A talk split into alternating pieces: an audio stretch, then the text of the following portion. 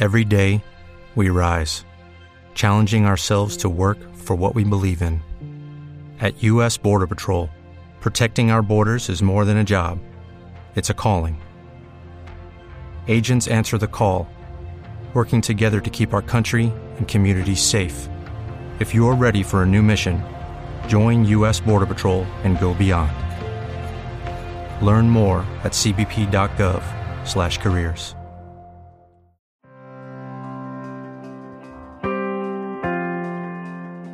Como en la temporada pasada te ofrecemos una manera muy muy sencilla de apoyar el contenido que realizamos en este podcast y es a través de volverte uno de nuestros colaboradores a través de Patreon. Que digo yo que ya que colaboras con el cine español, pues colabora con el podcast de Esto también es política. Claro, sí es muy sencillo, tú solamente te metes en patreon.com barra esto también es política y ahí puedes donar pues el dinero que quieras. Eh, o sea, todo lo que dispongas no lo quieres dar, bienvenido es. Un eurillo, bienvenido es. Desde un euro a, en adelante todo lo que quieras. Te metes en la página, analizas nuestros objetivos, nuestras recompensas, pues ya te lo piensas. Pero piénsatelo para bien, o sea, la, la consecuencia final es que por favor ayúdanos. Patreon.com barra esto también es política. Entra ahí, lo miras, te lo piensas y nos dejas tu pequeño donativo para que podamos seguir creciendo con el podcast.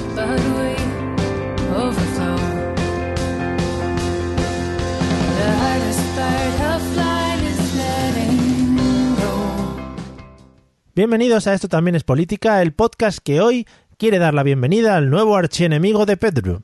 Mi nombre es Mario Girón. Y el mío, Miguel Rodríguez. Y hoy vamos a hablar de la elección del nuevo presidente del Partido Popular, Pablo Casado. Acompáñanos, que empezamos.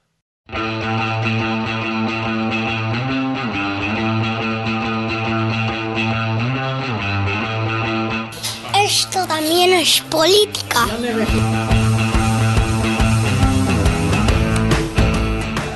Hola amigos y amigas, bienvenidos a un nuevo episodio de Esto también es política, el podcast que ya desde hace años te acompaña en estas noches veraniegas para que puedas aliviar tu calor a través de nuestras maravillosas voces. Son las 12. Bueno, ¿qué tal Miguel? ¿Cómo vas? No quería seguir ya más para adelante porque... Hola, Gemma Nierga. ¿Cómo, cómo te va la vida? Nada, muy bien, muy bien. Estaba mirando aquí los teletipos que me estaban entrando ahora ahí en la, en la web de, de, bueno, donde sea, donde se miren esas cosas. Sí, del internet. Del internet, efectivamente. Que mirar los teletipos es entrar a 20minutos.com, ¿no? Y mirar las nuevas noticias que tienen. Eh, sí, bueno, yo sigo mirando el teletexto por si acaso. Joder, claro, vaya a ser que se cuele por ahí alguna noticia que... Claro, que como la gente no lo tiene en cuenta, lo mismo meten algo importante ahí y nadie se entera, ¿sabes? Y además es muy cómodo, ¿no? Porque para navegar desde la página, eh, por ejemplo, la 227 a la 226, tiene que dar toda la vuelta. Sí, y además que, que a veces eh, a mitad de camino se para y vuelve a empezar, que es muy chulo eso. Claro, eso está guay. Además, siempre tienes eh, publicaciones eróticas, erótico-festivas, que es muy bonito tenerlas ahí, para lo que pueda pasar, para lo que pueda surgir. Sí, tienes noticias, eh, noticias erótico-festivas y eh, cosas del horóscopo también. Sí, Es, es la base fundamental del teletexto. Que de decir que yo creo que ha sido un pilar fundamental de la educación de nuestra generación. Mario nos ha, nos ha enseñado paciencia. hombre. Y yo- Ahora, ahora los chavales lo tienen todo inmediato en el Instagram, en Facebook, con internet que va toda hostia. Nosotros claro. tuvimos que ejercer la paciencia, no nos quedaron más cojones. O sea, para descargarnos fotos, por ejemplo, en los interneses primigenios, ¡buf! eso era maravilloso. Se iba cargando eh, gris, iba a un gris entero y iba cargando poco a poco. Eso era espectacular. Y el sonido que hacía la conexión, ¿eh? También. Qué bonito, qué bonito. Eso a mí me encantaba. Qué tiempos. Bueno, Mm. eh, antes de ir con el tema de hoy, eh, voy a meter un pequeño eh, disclaimer, creo que se puede decir, que es una Sí, palabra que me o un farter server, venga. Vale, que me apetecía decir hoy, para mandar un saludo a una persona que nos ha dejado, es que me ha hecho mucha gracia, Eh, creo que no te lo he enseñado, nos ha dejado un comentario en Evox, ¿no? que es una plataforma donde estamos ahí registrados, eh, eh, sobre el, el episodio que hicimos de Portugal, ¿te acuerdas? El milagro portugués. Bueno, pues el, el- el comentario no lo tengo ahora mismo delante, pero dice algo así, eh, tal como yo media hora escuchando este podcast y ahora me da, ojo, eh, y ahora me doy cuenta que va sobre un tío hablando de eh, números de macroeconomía y otro inepto que le hace preguntas sin tener ni idea del tema. Digo, creo que no puede haber mejor resumen de, Sí, lo yo creo que es una tenemos- buena definición. En- de, de lo que tenemos en este podcast. Sí, sí. Así que Bueno, y, y esto nos ha llevado al éxito, o sea que tampoco vamos a cambiarlo ahora, Claro. Mario. ya le dije, eh, quedan pocos genios como él, que dominen todas las artes. Con Leonardo da Vinci se murió uno de los últimos y creo que él, bueno, pues él ahora mismo está intentando resurgir, o está intentando salir de ese de, de las sombras, ¿no? Donde se encuentra y lanzarse como uno de los grandes del, del mundo en general, de la vida.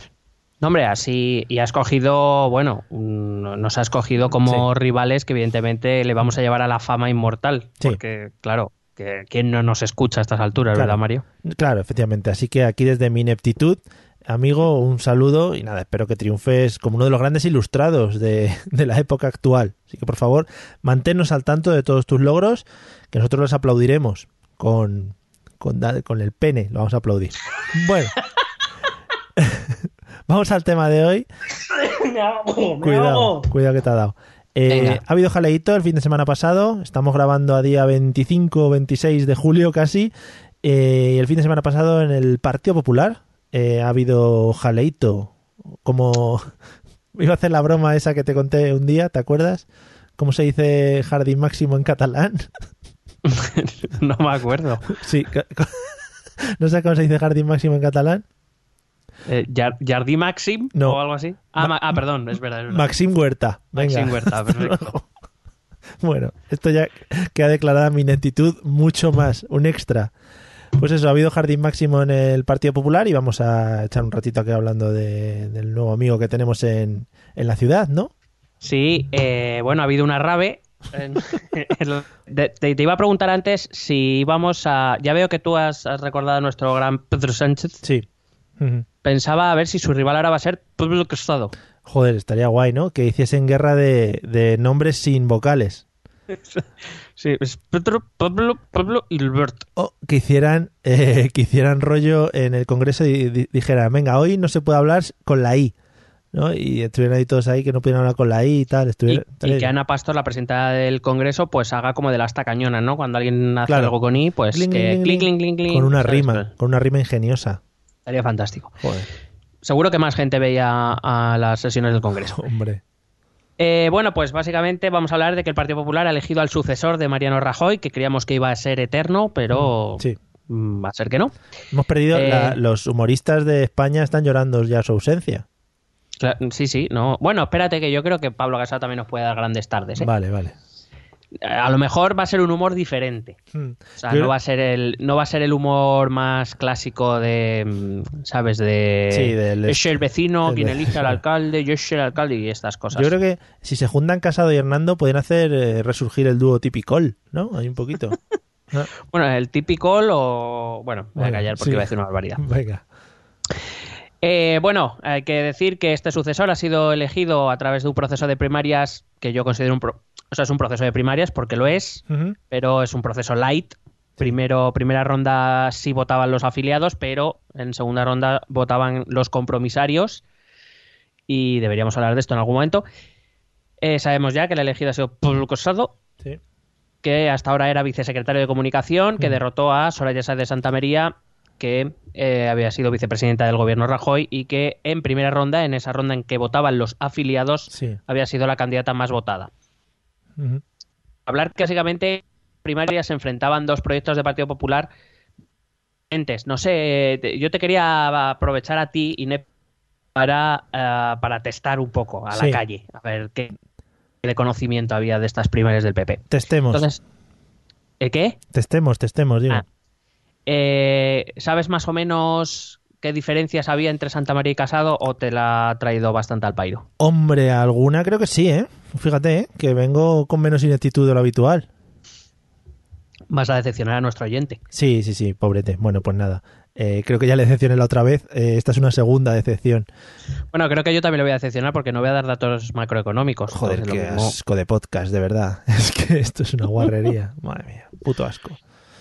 Bueno, pues se enfrentaban el proyecto de Soraya Sáez de Santa María, que era así, en, a rasgos generales, era un PP, o hubiese sido un PP mucho más abierto hacia el votante, más que hacia el afiliado, ¿no? Un, Partido Popular con menos contenido ideológico, muy estilo Rajoy, es decir, muy continuista con lo que Rajoy era. Rajoy, más o menos todos podíamos pensar que era un conservador, pero tampoco era fácil distinguir unas líneas demasiado claras en su política. Rajoy era un hombre eh, un presidente del gobierno que tampoco era demasiado dogmático. No, sabes, no tenía líneas muy duras en nada, lo cual le permitía una, una gran movilidad, quiero decir, de poder más o menos variar su posición en uno u otro tema. Sí.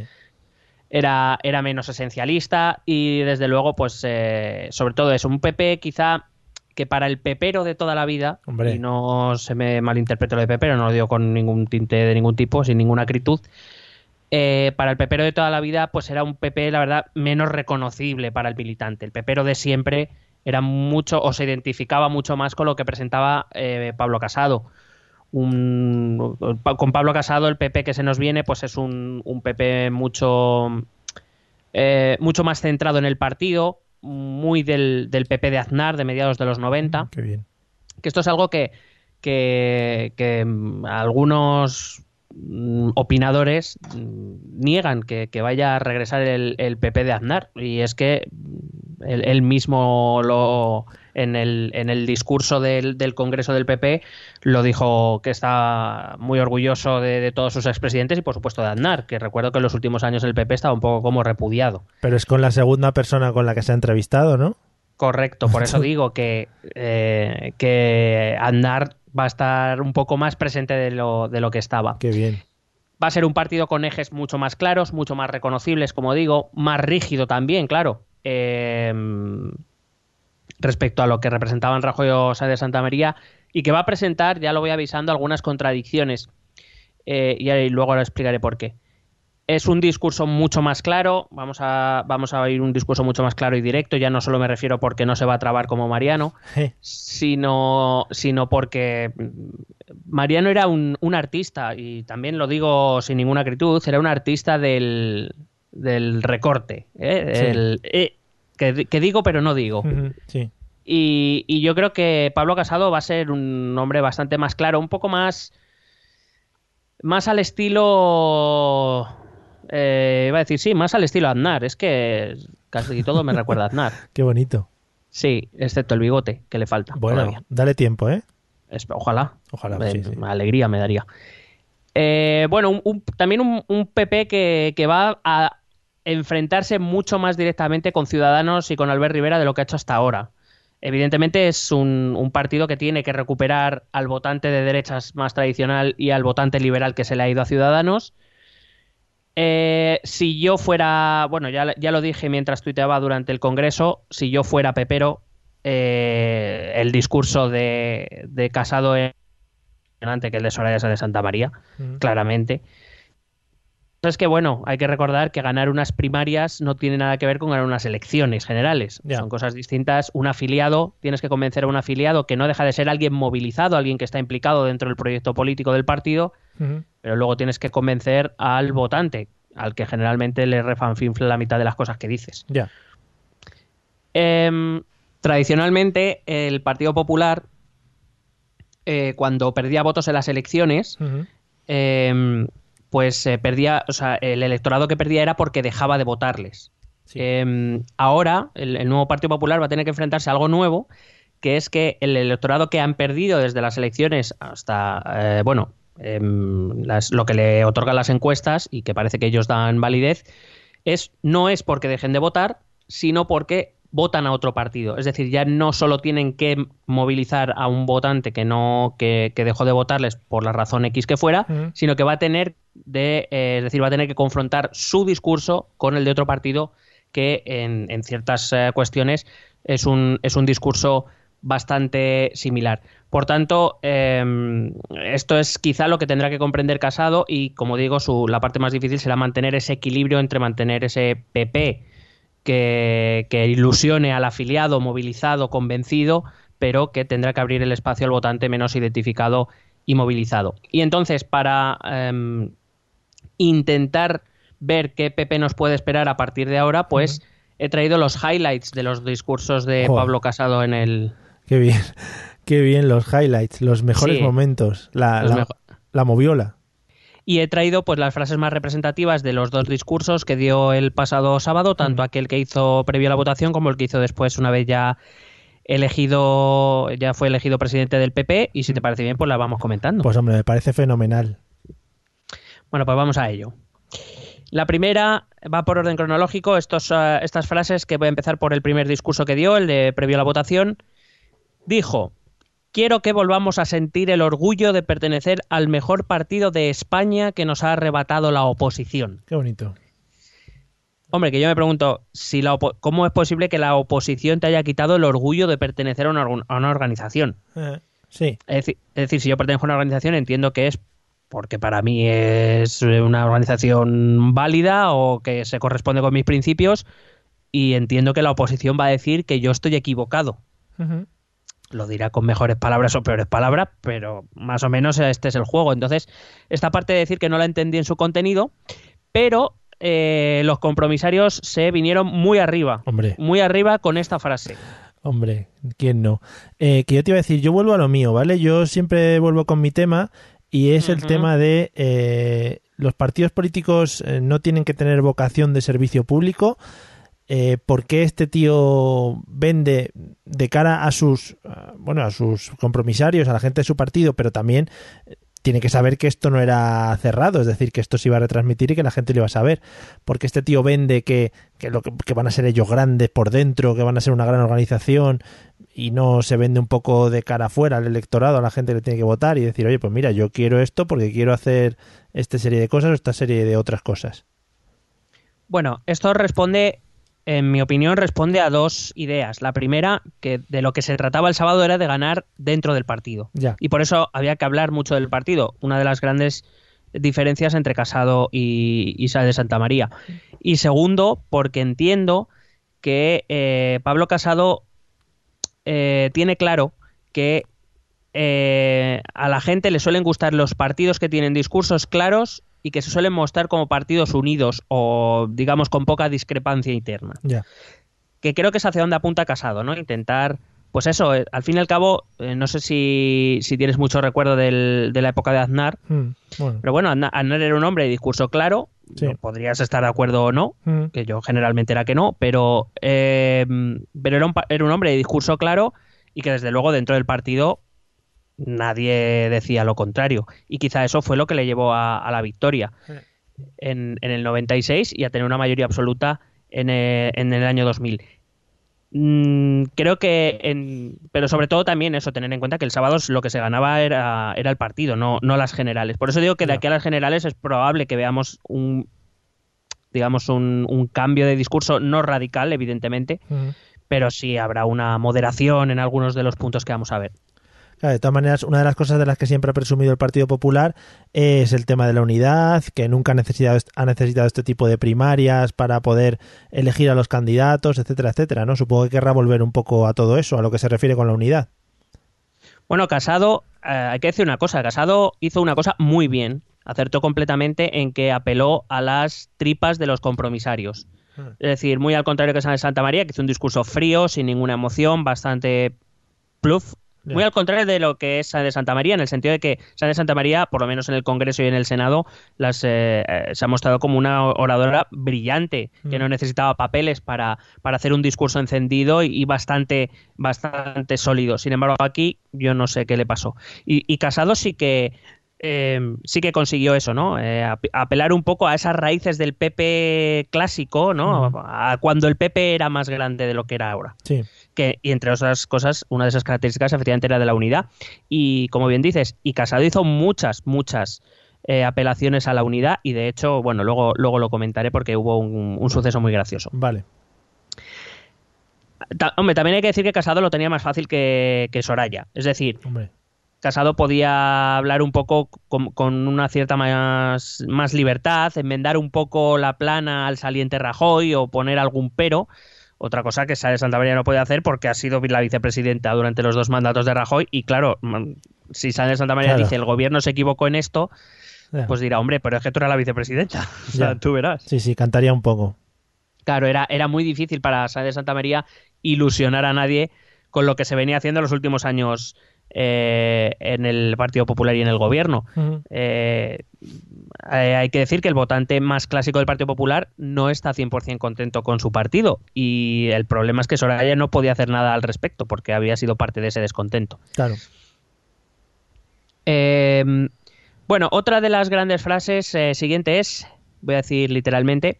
Bueno, estaba hablando de- del tema este de los votantes, ¿no? Dice, no nos valen con los 8 millones de votos eh, que, que tenemos porque con ellos la oposición de los socialistas, los independentistas, los batasunos y Joder. los podemitas han presentado una moción de censura vergonzante que nos ha sacado del gobierno de España. Dijo Podemitas. Sí, sí, Podemita y Batasunos, que a mí me hizo mucha gracia lo de los Batasunos, porque me recordó a Vaya Semanita y a los Batasunis. Sí, pero madre mía, eh, ¿cómo s- A ver, es que al, al final, bueno, aunque es algo muy muy light, pero es un poco descalificación, ¿no? Hacia el resto de partidos. Bueno, es, es ese discurso a las entrañas, ese discurso que al, al, al, mm, al votante del Partido Popular, bueno, perdón, al afiliado del Partido Popular, ese el que sostiene la organización, es el que le enciende. Es que, O sea, realmente el votante del partido, perdón, No, no. cuando digo el votante, el afiliado del Partido Popular, eh, es, es que es esto lo que piensa y es así como lo dice, ¿eh? es que si, si en este tipo de congresos, que al final lo retransmitieron casi, o sea, si querías seguirlo, lo podías seguir al minuto, hablan de esta manera, ¿cómo deben hablar en las reuniones internas?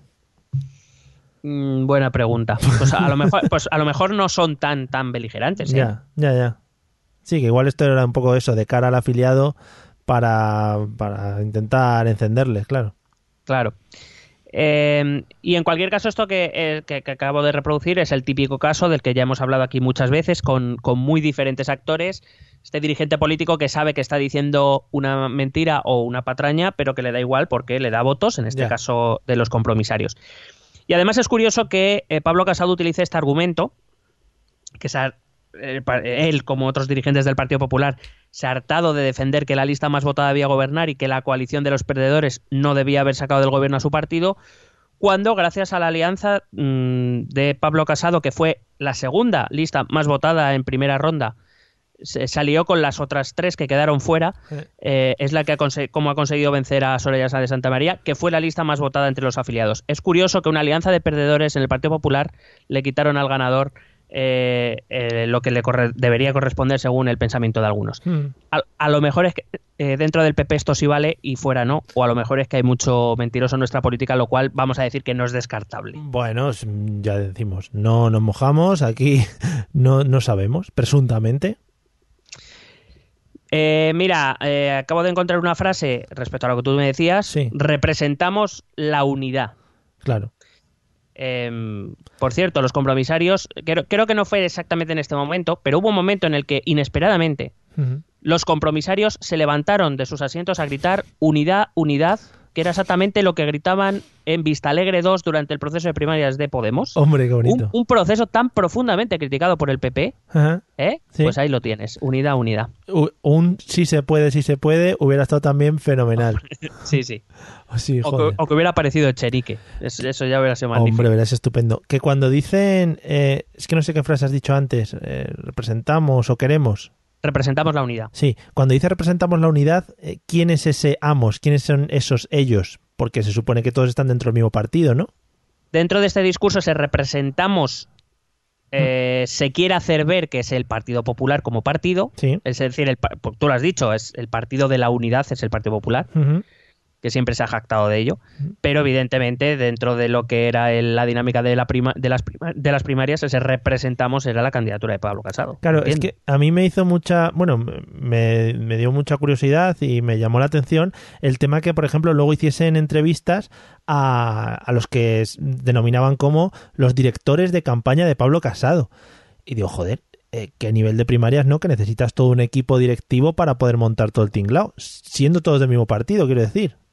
Bueno, la, pero las primarias no dejan de ser unas elecciones. Claro que cada candidato tiene su jefe de campaña, su jefe de comunicación, etcétera. Sí, sí. O sea, digamos, son unas elecciones mm, a nivel un poco más pequeño, porque el cuerpo electoral es más pequeño, pero vamos. Eh, hay, hay elecciones en ayuntamientos que son mucho más pequeñas que estas primarias. Claro. Y, Entonces, Y otra Sí, cosa, mientras que están haciendo todo este tema de elecciones y primarias, su papel como eh, diputados en el Congreso, en el que se supone que nos representan a todos, eh, ¿quién lo va haciendo? e- e- ellos, También, ¿no? Todo a la vez, claro, sí. claro. Claro, claro, sí. Bueno, Sí, pero bueno, es- esto es como todo. Y yo, eso siempre, yo personalmente siempre lo he criticado. O sea, cuando uno es presidente, voy a poner un ejemplo, cuando uno es presidente del gobierno, eh, todos sabemos que es del Partido Socialista y tal, pero yo creo que cuando uno está cobrando un sueldo de todos, no debería ir a actos partidistas. Pues no. Yo, es, es, un- es una, es una cosa que es un pensamiento mío. Por ejemplo, eh, todos los, los bueno, por ejemplo, eh, se me ocurre Núñez Feijóo, ahora mismo no recuerdo si el partido, bueno, creo que tienen Rioja, bueno, los, lo- los que sean presidentes autonómicos, Sí, pues este domingo espero que hayan renunciado a su sueldo público, o bueno, ese sábado, sí. por, por ir a un acto de un partido que desde luego no Sí. todos los gallegos están muy interesados en ello. Sí, por ejemplo, digo Núñez Feijóo o puede ser cualquier otro dirigente, vaya. Sí, sí, sí, sí, creo que lo han, lo han, Que lo, hacen devuelto, en su, que- que lo hacen en su tiempo libre, pues ellos verán. lo han devuelto en cash. Han ido allí y lo han dicho, toma, como estos. Claro, entonces, no sé, cuando... Es como cuando un presidente del gobierno se va con el avión oficial a ver un concierto de The Killers. Bueno, pues dices? son cosas que no, Sí, no comparto y con no entiendo. el, con el Air Force One Con el... Sí, sí. Con el... Con The Moncloas One. de Moncloas One. Vaya, qué cosas, ¿no? Va ahí una visitilla al FIP así muy rápido. En fin. Sí, luego dicen, ¿no? Que tenía agenda cultural y que por eso cogió el, el avión, pero hombre... Me ha gustado mucho la frase de Albert Rivera diciendo, claro, y si sales por la noche de tapas es agenda gastronómica. Claro. Pues, pues eso. Yo creo que eso ta- A ver si me entiendes. Comparado con otras cosas que tenemos, eso es una tontería. Sí. Hmm, Sí, sí. Pero, pero no sé, a mí personalmente no me ha gustado cuando ningún presidente del gobierno, que quiera o no, le haya votado o no, es mi presidente del gobierno, Sí, sí. va a un acto partidista, pues me toca los cojones. Sí, sí, sí. Claro. Pero, pero bueno, a lo mejor es que soy, soy yo el raro. Eres somos muy- los raros, eres muy raro porque hay que centrarse más en lo que pide el partido que en lo que es gobernar. Porque ¿quién te da los votos luego? Pues luego te dan el partido y luego las votaciones y tal. Lo de gobernar ya vendrá, luego ya veremos.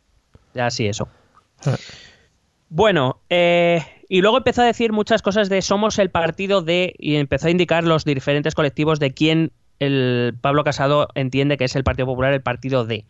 Em, empezó diciendo, sobre todo nos dirigimos a las clases medias, somos el partido de la España que madruga. Sí, sí, sí, sí. Yo es que no sé qué partido no es el de las clases medias O de la España que madruga. y de la España que madruga, efectivamente. No sé, no sé porque, oye, tenemos un montón de partidos que son... Pero igual hacen, ¿Te, te das cuenta que ningún partido es el de las clases altas? claro, y ningún partido hace referencia a aquellos que trabajan en turno de tarde, por ejemplo, ¿no? Claro, esos no, porque no madrugan. Claro, no madrugáis, os levantáis a las 2 después de haber trabajado toda la noche. Cacho vagos. Claro, o sea que... En fin. Pero bueno, pues nada, que sepas que tenemos un partido más de la clase media. Joder, qué guay. Yo no sé si, so- si somos... Bueno, sí, podemos decir, pero bueno, yo no sé si hay tanta clase media Mm. como partidos que nos representan. No, hay, representan, hay un partido por cada persona de la clase media ya. Sí, Qué sí. guapo. Eh, Bueno, siguiente es, somos el partido de los autónomos que sacan adelante a su familia Vamos allá. y, y al país. Ahí estoy yo metido. Amigo, ahí estoy yo metido. Mi comentario que es al país, coño. Al, al país, al periódico también. Y a la razón, joder. Madre mía, colega, qué bien. Que, que también es por decir, ¿no? Es por listar gente ahí metida un poco. Dijo algo de los jubilados también, es el, el partido espera, de los espera, espera, Vale, espera. vale. Sí, Espera. venga, vamos el lío. siguiente es, somos el partido de los pensionistas que madrugan ¿Ves?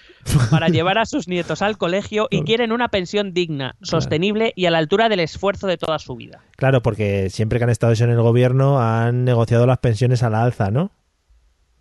Mm, casi siempre. Ah, vale, pues entonces me cayó el boquino, ¿ves? No, quiero decir, un 0,25 está muy bien.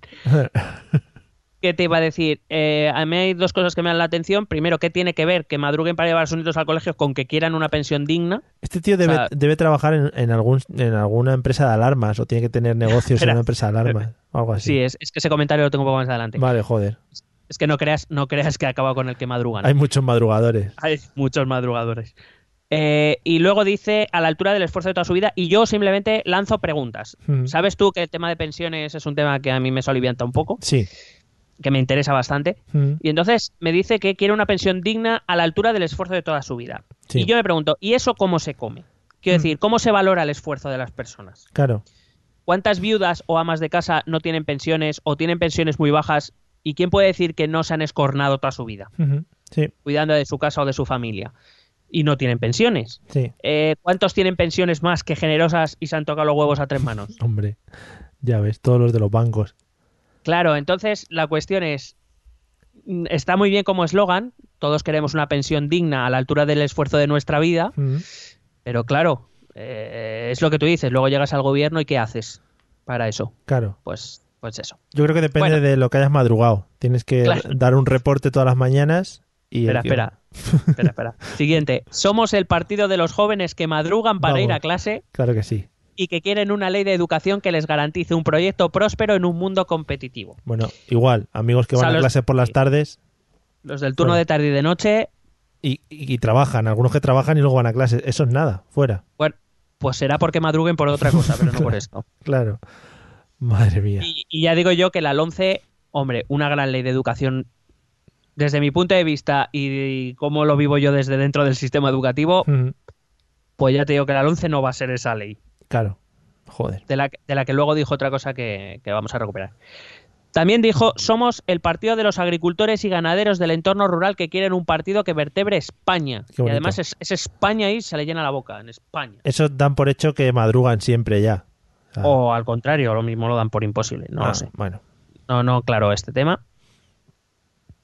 Eh, y hay que decir que en esto tiene razón. Es decir, la España rural Mm. es la España del PP y del PSOE. Sí. Ni Podemos ni Ciudadanos han entrado en el ámbito rural, son fuertes en los centros urbanos, Sí. pero en el medio rural hay que decir que PP y PSOE siguen manteniendo el poder y eso lo saben bien casado, eso lo sabe bien eh, casado. Que el bipartidismo no haya sido derribado completamente durante la crisis se debe en gran parte al voto rural.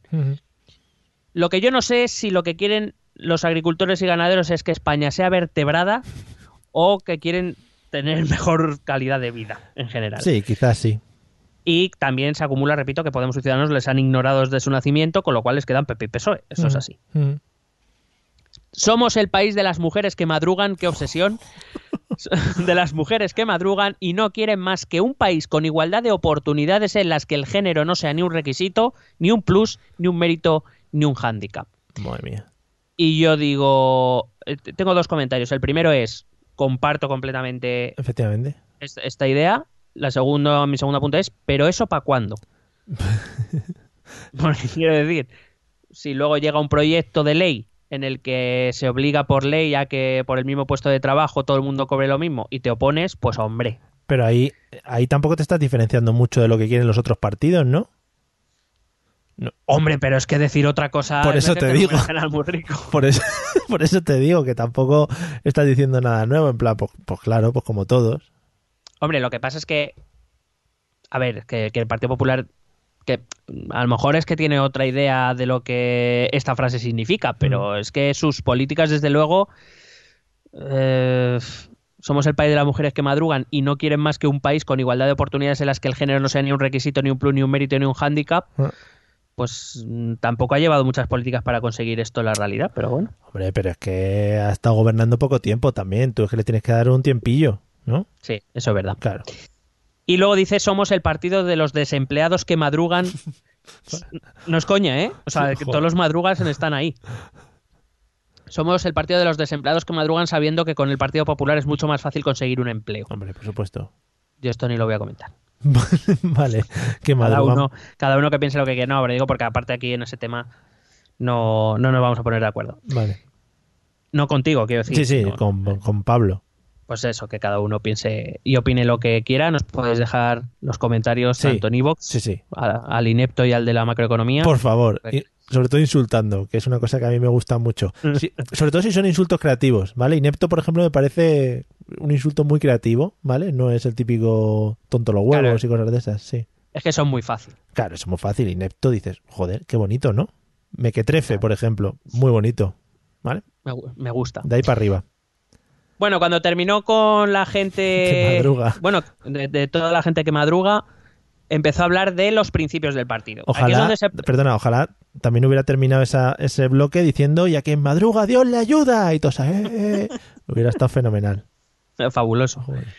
Y entonces empezó a hablar de los principios del partido. Es decir, esos principios que pues eh, re- regían el, el PP reconocible ese que le llevó al triunfo a Aznar. Porque no nos engañemos, Rajoy llegó a la Moncloa por la crisis y por la mala gestión de la misma de Zapatero, no, Sí. no por un gran ideario político, vamos a ser serios. Mm. Y eh, pues bueno, empezó a recordar esos principios. El primero dijo, somos el partido de la libertad. Hubiera estado cojonudo que hubiera dicho, somos el partido de la libertad que madruga. Pero bueno, Sí, para seguir un poco la línea, ¿no? Del madrugón.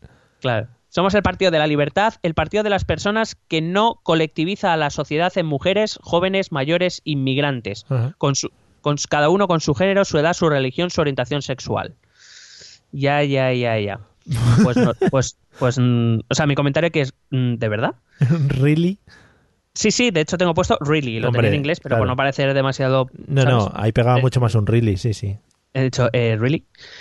Eh, o sea, que no, el Partido Popular no ha hecho nunca políticas de género, políticas eh, para los jóvenes, políticas de pensionistas, políticas eh, de orientación sexual o no, no. Hmm. No, no, ha, no ha no ha interpuesto un recurso ante el Tribunal Constitucional por el matrimonio homosexual ni nada, porque Bueno. cree en la libertad de las personas. Sí, pero porque se les escapó también. Hay, hay cosas.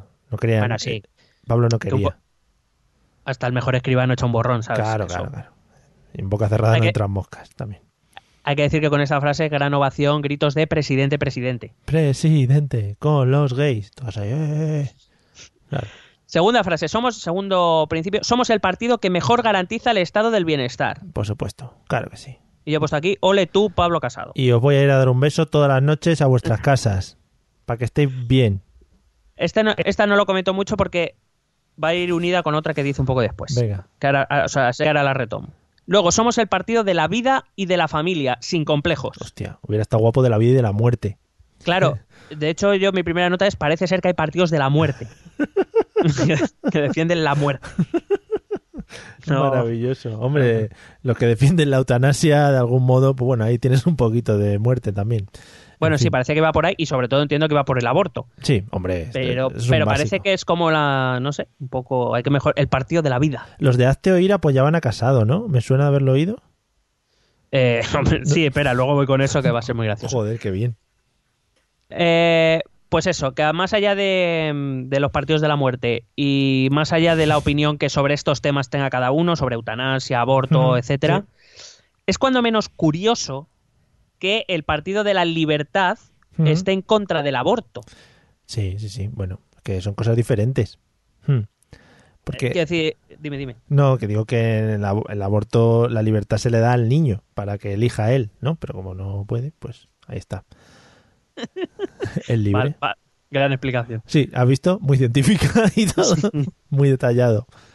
Bueno, hay que decir, esto es lo que decía un poco al principio, es uno de los problemas de aglutinar en tus filas tantas sensibilidades. El Partido Claro. Popular eh, se formó para unar toda la a toda la derecha. Eh, Aznar consiguió reunir a toda la derecha, porque si no les iba a resultar imposible ganar las elecciones al Partido Socialista, derrotar a la izquierda. Ah. Necesitaban a liberales, democristianos, conservadores y a la derecha más tradicional, a la derecha posfranquista. Y ese fue el proyecto de Fraga y fue el proyecto de Aznar. Y cuando Aznar consiguió aglutinar a toda la derecha, se hicieron con, con el poder. Entonces, este, un poco en el discurso y por lo que estás diciendo, tiraba a todos los palos.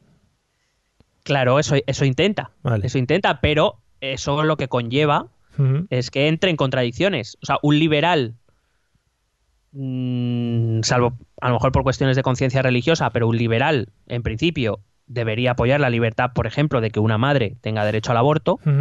Porque eso es libertad personal. Sí. Y sin embargo, un- la derecha más conservadora, los democristianos, jamás podrán defender eso. Claro. Y bueno, también eh, me, gusta- me gustaría explicar que precisamente que el Partido Popular haya condensado en su partido todas estas sensibilidades desde el centro derecha hasta la derecha ha sido eh, lo que ha permitido tener a la extrema derecha en España bastante silenciada. Ah. Eh, la, la extrema derecha tuvo que tomar una decisión que era o insertarse en el Partido Popular, en la Alianza Popular de Fraga o en el Partido Popular y intent- e intentar rascar algo o quedarse fuera y meterse en fuerzas como Fuerza Nueva o Vox Joder. ahora para poder conseguir algo. Fuerzas que son minoritarias, afortunadamente, aunque hay algunas encuestas en Foro Coches que dan a Vox Joder. Oye, eh, un, un eurodiputado, lo cual no me extrañaría tampoco porque cuando Foro Coches se propone algo, Oye, muchas gracias por nombrar a este medio de calidad y, bueno, uno de los más seguidos en España para este tipo de encuestas. Sí, Joder. Entonces, respecto a Rajoy, Rajoy cambió un poco el paso, el paso del partido, lo hizo más conservador, más tradicional que otra cosa, y se olvidó un poco, pues eso, de los liberales que se le han ido a Ciudadanos, y un poco a la derecha más, más derecha, que está bastante descontenta. Eh, y entonces aquí se nota que Pablo Casado lo que quiere es recuperar esos votos perdidos. Mete, como tú dices, postulados más liberales, postulados más conservadores, postulados más de derechas para intentar reaglutinar a, todo, a toda esa derecha. Eh, hasta ahora, las posibles contradicciones, o por lo menos durante la época de Aznar, pues habían podido coexistir porque, claro, no había otra alternativa, pero el desgaste del gobierno, la crisis, la corrupción y Ciudadanos han conseguido romper ese frente porque, eh, ya te digo, antes el voto de castigo pues era no votar, pero ahora ya te vas, se pueden ir a otro partido a votar. Ajá.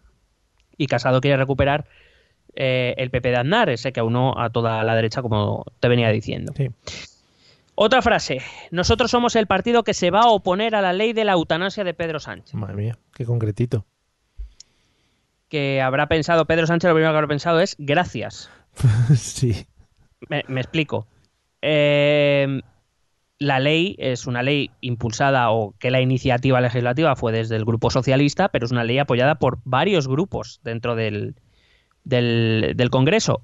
El hecho de que digas la ley de la eutanasia de Pedro Sánchez significa A, que el Partido Popular te está señalando como principal rival, es decir, ya no es Podemos, es el Partido Socialista, Sí.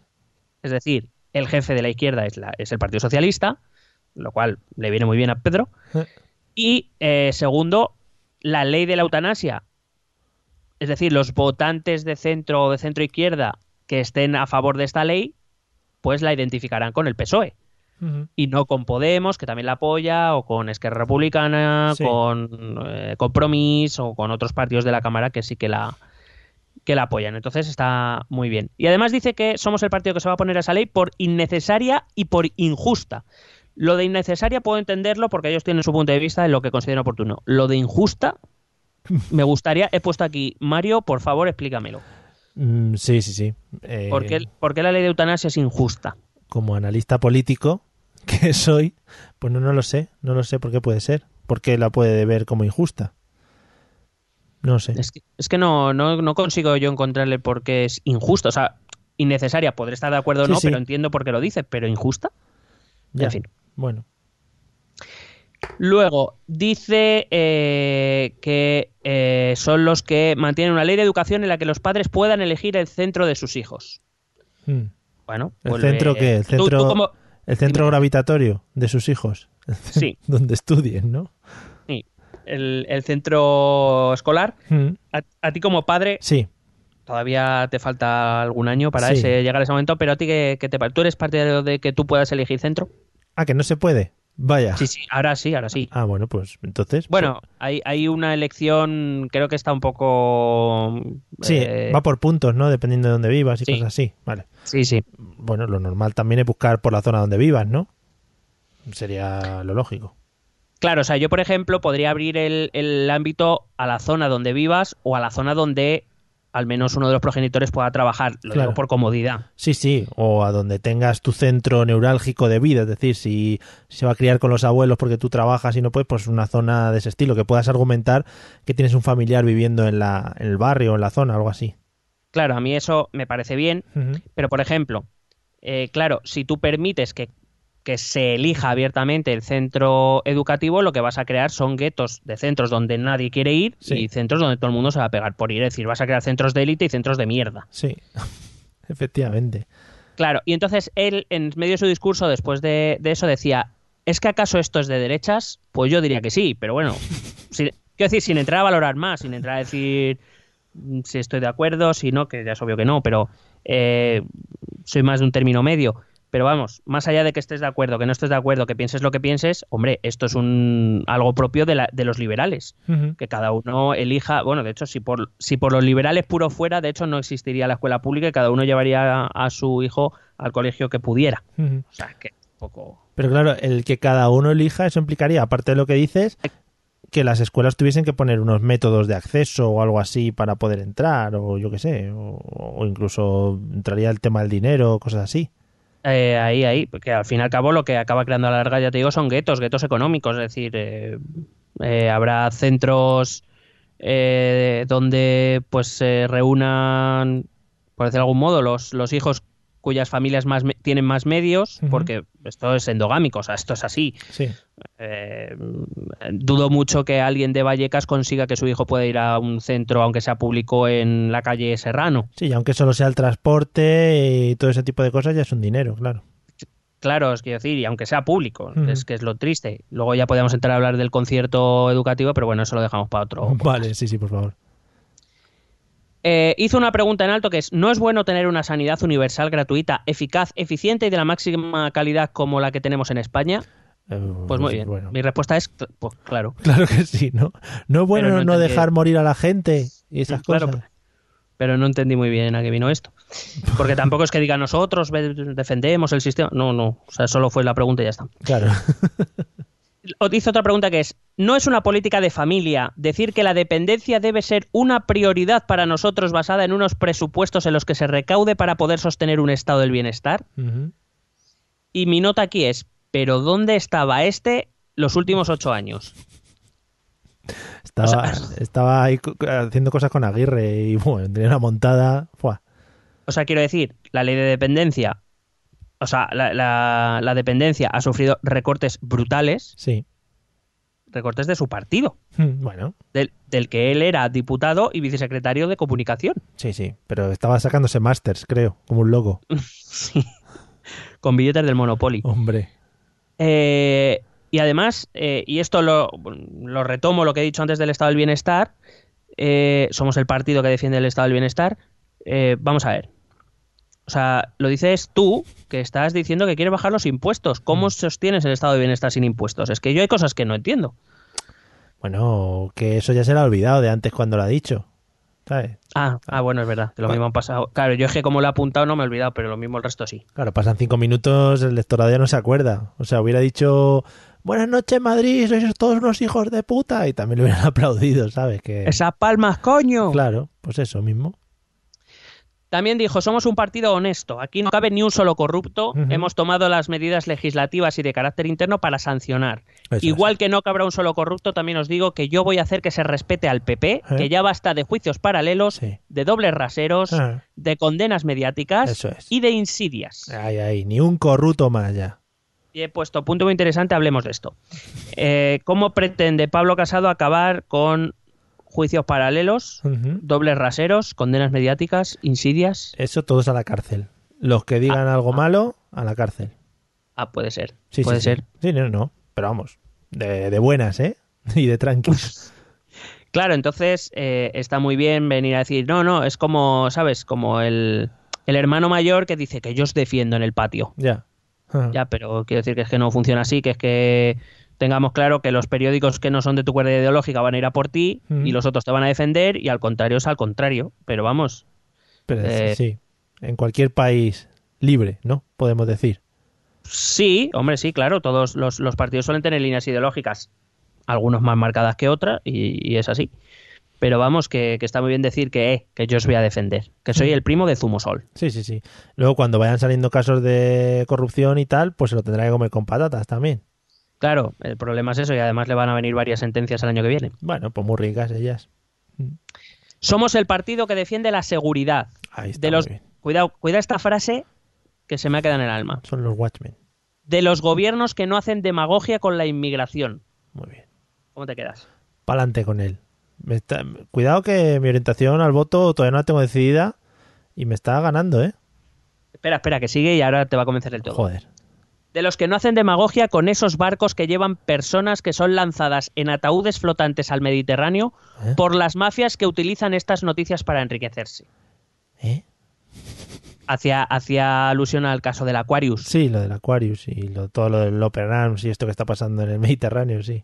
que básicamente Pablo Casado entiende que Pedro, Pedro se equivocó por- o que creía que era una, más una cuestión de marketing y que por eso hacía demagogia, pero que en realidad se equivocó porque lo que hay que hacer, bueno, el discurso de siempre hay que luchar contra las mafias en los países de origen, eso está muy bien, pero Sí. la cuestión es, eh, lo de primero que no haces demagogia con la inmigración, hombre, te recuerdo que tuviste un candidato que, cuyo eslogan era limpiemos Badalona, ¿sabes? Sí. Pero bueno, que por cierto ahora mismo es el responsable del Partido Popular en Cataluña, pero bueno, que haya cada uno. Pa'lante. Pero aparte de eso es como, hombre, pero si las mafias echan, según tú, personas que son lanzadas en ataúdes flotantes al Mediterráneo, ¿qué, qué hay que hacer? ¿Los dejamos allí tirados o cómo? Claro, al ser culpa de las mafias, que se encarguen ellos ya luego de, de recuperarlos. Claro, o sea, enti- entiendo que Pablo Casado, que dice que es un partido que no hace demagogia con la inmigración, me descojono de la frase, Mm. pero bueno, eh, o sea, lo que él propone es que, que no acojamos a nadie. Claro, no, no. O sea, si vemos que si vemos un barco a la deriva, una patera a la deriva en el Mediterráneo, pues, eh, pues que le dejemos, Nada, que, no es, que no es nuestra. Como si no lo vieras, ¿no? En plan, ¿no? ¿Que hay alguien aquí? No, no. ¿Están ahí huyendo? No, no, no, no os oigo. Y cuidado que, que yo no estoy diciendo que la medida de Pedro, de Pedro no fuera cosmética, que también lo era. Mm. Eh, ya, aquí hemos avisado muchas veces ya en las últimas semanas que el, el gobierno del PSOE va a hacer muchas cosas de marketing, claro, porque claro, no claro. puede hacer mucho más. Ya. Pero, pero hombre, prefiero medidas de marketing que salvan 600 vidas a medidas de marketing que no las salvan. Ya. Ah, llama- llámame loco. Sí, eres un loco. Al final, tienes un amor excesivo por la humanidad. Sí, por la vida, porque yo sí soy el partido de la vida Efectivamente. de la luz y de la vida. y del amor. Vale. Bueno, dice, en la cúspide de la seguridad está nuestra esencia. Si lo anterior ya me pareció feo, esto a ver cómo te quedas. O sea, antes de decir yo nada, quiero que, que contestes tú a ver qué te parece esta Vale. frase. En la cúspide de la seguridad está nuestra esencia. Ahí están las víctimas del terrorismo. Somos el partido de las víctimas del terrorismo, las nuestras y las de los demás. Claro que sí, hombre. Por supuesto. Pa'lante ahí. Qué tío, ¿no? Vaya huevacos. Sí, es desde mi punto de vista ¿eh? es un comentario. Mm, ca- yo casi lo calificaría de asqueroso. Pero es, es eso, es intentar darle a todos los palos, porque según lo que has estado hablando, has tocado todo, los jubilados, no sé qué, la educación, la sanidad, las víctimas del terrorismo. Le falta hablar de los animales de compañía, que no sé si, ¿no? Espera, sí, de los animales de compañía que madrugan. Por supuesto, claro, los que madrugan, como mi gato. Le mando un saludo desde aquí que me estará escuchando. Eh, que bueno, pero que más allá de eso, que intente tocar todos los palos, bueno, pues él verá, me parecerá bien, ya te digo, entrará en contradicciones y si se las permiten, pues fenomenal. Pero a mí dos cosas que no me gustaron de este comentario. La primera es esa diferenciación, las nuestras y las de los demás, como si hubiera víctimas del terrorismo diferentes unas que otras. Como si el que le pusieran una bomba a uno es diferente de otro simplemente porque votaban partidos distintos o pertenecían a partidos distintos. Ese, ese comentario me parece feo. Pero segundo, porque Casado es el típico que luego se ofende cuando les dices que el PP instrumentaliza el terrorismo con fines electorales. Sí. Porque esta frase, si no era para conseguir los votos de los compromisarios, ya me dirás a qué viene. Mm, mm. Entonces, por cierto, una frase que fue muy aplaudida por el auditorio, Hombre, claramente, por porque supuesto. todos sabemos que este tema es un tema que enciende al, a- al PP y a, su, y a sus afiliados. ¿Es así? Eh, A sus víctimas y a las de los otros también. Claro, es como tenemos nuestras víctimas, pero que también defendemos a los demás. Y además, como esa insinuación de que los, sabes, que los demás partidos nos defienden como nosotros, aunque no seáis de nuestro partido. Es que pero eh, incluso parece que hay que darle las gracias por seguir vivos, ¿no? En plan, oye, muchas gracias, pues nos estáis defendiendo también a nosotros que nos hemos votado, ¿no? Muchísimas gracias. no sé, me parece un comentario, la verdad, que fuera de lugar. Y yo sé, efectivamente, en el contexto en el que está, que esas, esas son frases o eh, ideas que es verdad que al PP tradicional le gustan mucho, Sí. Pero yo creo que es que hay cosas que, que ya se van un poco de madre. Es en plan una reunión con los colegas y te vienes muy arriba, ¿no? Sí, sí, es, es algo parecido. Vale. Luego decía, nosotros no somos un partido al que le den pena a los familiares de los terroristas y promueva un acercamiento de presos. Hombre, ya, eso ya nos ha quedado claro. sí.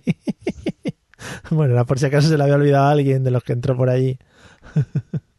Yo el, el único problema que veo con este comentario y con el anterior es eso, seguir alimentando un poco el tema de ETA, ¿no? Como un tema político que a lo mejor no, que a lo mejor hay, hay problemas más graves ahora mismo que ETA en España, Sí, sí, la verdad es que sí. más allá de esto. Luego dijo, somos el partido de la unidad de España. Hombre, pa'lante con eso. Eh, de dice que estuvimos en Alsasua diciéndole a la Guardia Civil que no están solos. Estuvimos en San Fermín donde casi nos apalean por decir que Navarra tiene historia suficiente para no ser el anexo de ningún otro territorio. Sí. Lo de que casi nos apalean no es así porque le echaron en directo y es verdad que le gritaban. Supongo que alguno le insultaría, pero hombre, de ahí a apalear. Ya. Pero bueno, está mucho mejor decir que casi nos apalean, ¿no? Sí, hombre.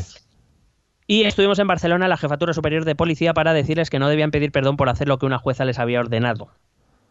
Pero eh, Evidente- cuando dices estuvimos, que fue la- a esos sitios. Sí, sí, sí, sí, durante la campaña, antes, de- Ah. cuando votaban los afiliados, él Ah. se movía en campaña como, sí, sí, hacían campaña como Sí, otras elecciones, sí. Qué bien, qué bien, qué pérdida de tiempo más buena. Mm. Sí. Eh, bueno, mostró un mensaje contundente para Cataluña, como no podía ser de otra manera, Por supuesto. Aquí no se separa ni Dios. que volvió a encender el público con gritos de presidente, presidente, Joder. y que deja claro cuál es el- la principal preocupación del votante o del afiliado del Partido Popular, que es Cataluña y no es otro. Sí, sí, sí. Y también digo que antes de que alguien critique esto desde el otro lado, desde las filas independentistas, con los comentarios del facherío español, la extrema derecha, lo que sea, que piensen a qué dedican el 100% de atención los dirigentes independentistas desde la Igual. Generalitat o desde otros países europeos, Igual, igual. porque creo que a las políticas sociales tampoco es. No, Hombre, están pensando en la recepción de Puigdemont, que es mucho más importante, por supuesto. O sea, que los hospitales y eso vayan chungos, como en el resto de España, eso da igual. Pero joder, que Puigdemont se sienta eh, bien querido por el resto de la gente, ¿no? Sí, pero que me refiero que cuando unos critican a los otros por eso, que, que piensen que, que es- que están haciendo, porque Sí, están haciendo lo mismo. Sí, por eso te digo, sí, sí. Eh, dijo pararemos el plan de Torra como paramos el plan de Puigdemont y el plan Ibarreche. Este es el y cuidado esta frase. Este es el partido de los balcones y las banderas. Eh, hola. Ahí lo tienes. ¿Pero Ah. qué, qué banderas? ¿Las de Moderdonia? Las de España, coño, las de Ah, España, joder. de los balcones, joder. Es verdad, es verdad. Muy bonitas. Digo, digo por si alguien dudaba del nacionalismo del Partido Popular. Porque además eso es lo que hay que hacer, ¿no? Cuando hay este tipo de conflictos, intentar incendiarlos más, ¿no? E intentar motivar más a la gente para que se pongan en, en contra de los independentistas, ¿no? Es lo lógico, vamos. Claro, de hecho aquí, por ejemplo, tengo también tengan en cuenta esto los afiliados, simpatizantes y votantes del Partido Popular cuando critiquen que si la estelada por aquí, que si la estelada por allá. Claro.